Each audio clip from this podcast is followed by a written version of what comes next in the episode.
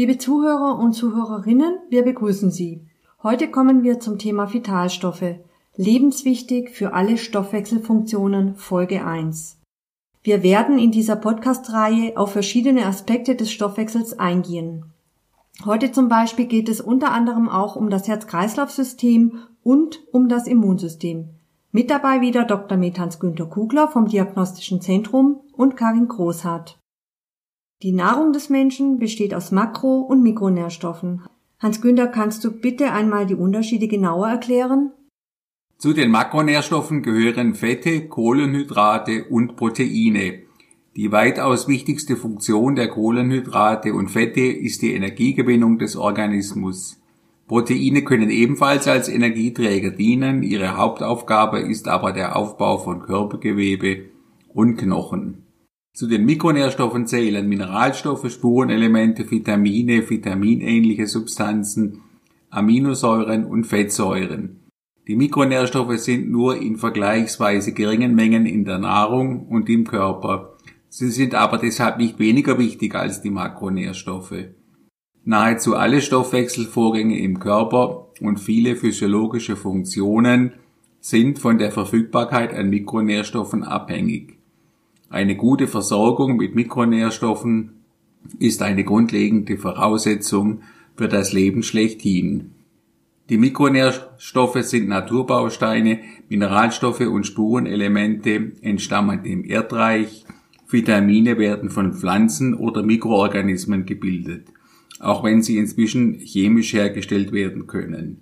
Mikronährstoffe sind also Substanzen, die zum Körper gehören und die vom Körper auch lebenswichtig benötigt werden.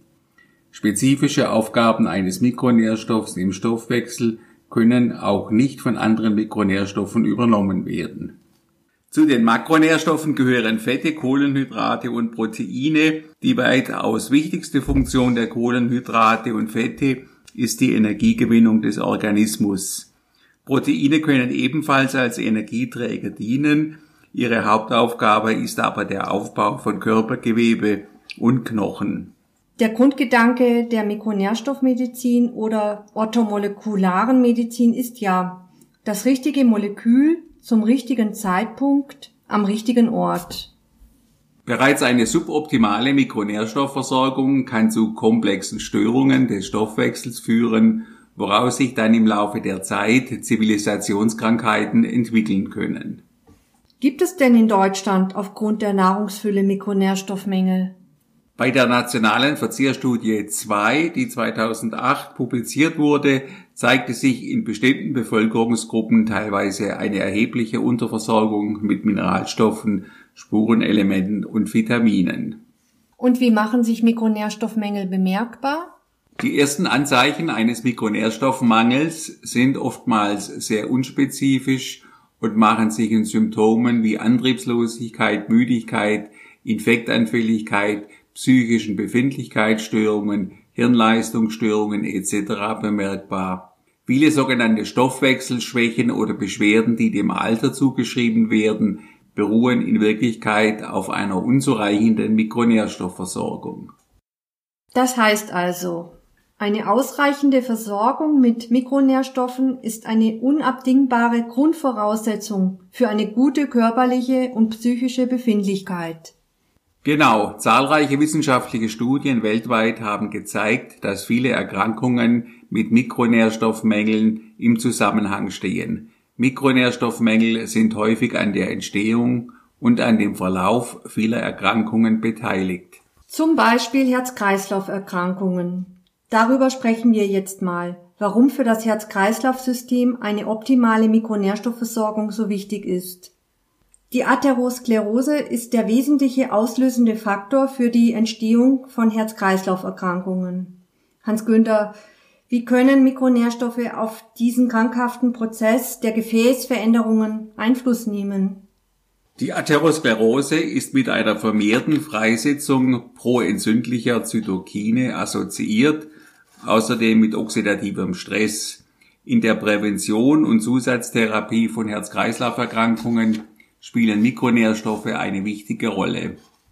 Aminosäuren wie Arginin und Taurin oder die Vitamine C und E können einer Funktionsstörung des Gefäßendothels, der endothelialen Dysfunktion entgegenwirken. Die Vitamine B6, B12 und Folsäure sind erforderlich für den Abbau des Risikofaktors Homozystein. Vitamin D ist an der Blutdruckregulation beteiligt. Das Vitamin B3 besitzt lipidsenkende Eigenschaften. Lipidsenken heißt, dass die Blutfettwerte gesenkt werden können, zum Beispiel das Cholesterin und die Triglyceride. Und für den Herzmuskel selber, welche Mikronährstoffe sind wichtig? Eisen ist von zentraler Bedeutung für den Energiestoffwechsel des Herzmuskels und wird auch zunehmend häufig bei der Behandlung der Herzinsuffizienz eingesetzt. Darüber hinaus spielen auch die Vitaminoide Carnitin und Coenzym Q10 eine wichtige Rolle in der Prävention und Behandlung von Herzerkrankungen. Kommen wir jetzt zum Immunsystem.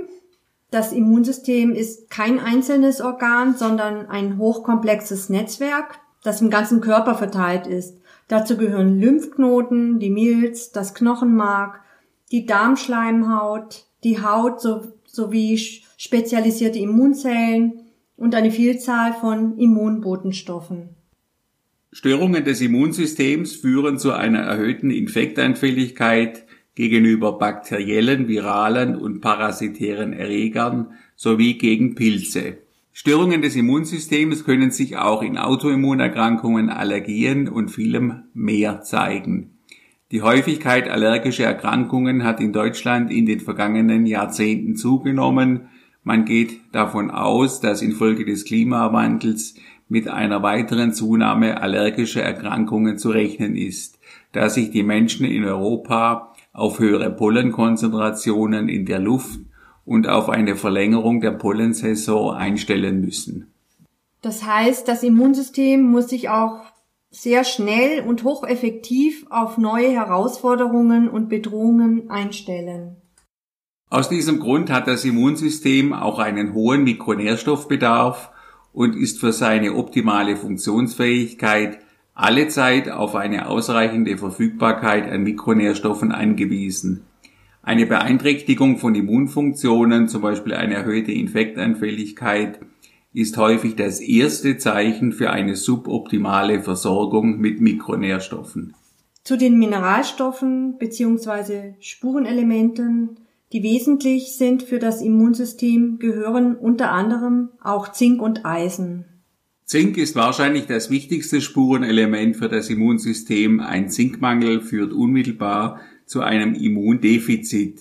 Hierbei sind sehr viele Teile des Immunsystems betroffen, zum Beispiel die Aktivität der Makrophagen, der neutrophilen Granulozyten, der NK-Zellen, der T-Zellen und B-Zellen.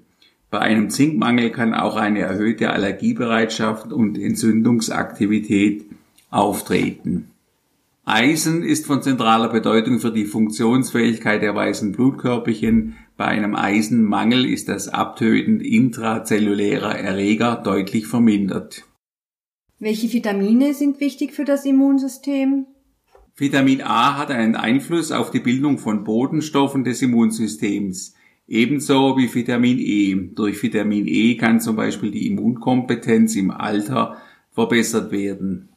Sehr wichtig für das Immunsystem ist auch Vitamin C, das die zelluläre Immunität verbessern kann. Seit langem wird kontrovers diskutiert, inwieweit Vitamin C bei Erkältungskrankheiten von Nutzen ist. Es besteht jedoch weitgehend Konsens darüber, dass Vitamin C sowohl die Dauer wie auch die Symptome der Erkältung vermindert. Vitamin D ist ein wichtiger Immunmodulator, bei einem Vitamin D-Mangel kommt es zu einem vermehrten Auftreten von Autoimmunerkrankungen. Es werden auch vermehrt Atemwegserkrankungen und Allergien beobachtet. Und Aminosäuren? Auch verschiedene Aminosäuren wie Glutamin, Glycin, Taurin, Arginin und Cystein können die Immunkompetenz verbessern. Cystein ist zum Beispiel Ausgangssubstanz für die Bildung von Glutathion, einem zentralen Regulatormolekül der Immunzellen. Glutamin ist ein essentielles Nährsubstrat für die Immunzellen und auch von zentraler Bedeutung für die Integrität der Darmschleimhaut. Was ist mit den Fettsäuren? Auch die Omega-3-Fettsäuren besitzen einen großen Einfluss auf die Immunkompetenz und Entzündungsaktivität. Vielen Dank. Das war der erste Teil unseres Podcasts Vitalstoffe, lebenswichtig für alle Stoffwechselfunktionen. Im Teil 2 werden wir auf weitere Aspekte eingehen. Unter anderem geht es dann um Erschöpfung, Burnout, Stimmung und Hirnleistungsfähigkeit. Wer möchte, kann sich unseren DCMS News zu diesem Thema auf unserer Homepage herunterladen. Einen entsprechenden Link finden Sie auf unserer Homepage unter Publikationen DCMS News. Die Seite von uns heißt www.diagnostisches-zentrum.de. Zentrum mit Caesar. Also, bis bald. Wir arbeiten schon an der nächsten Episode. Tschüss.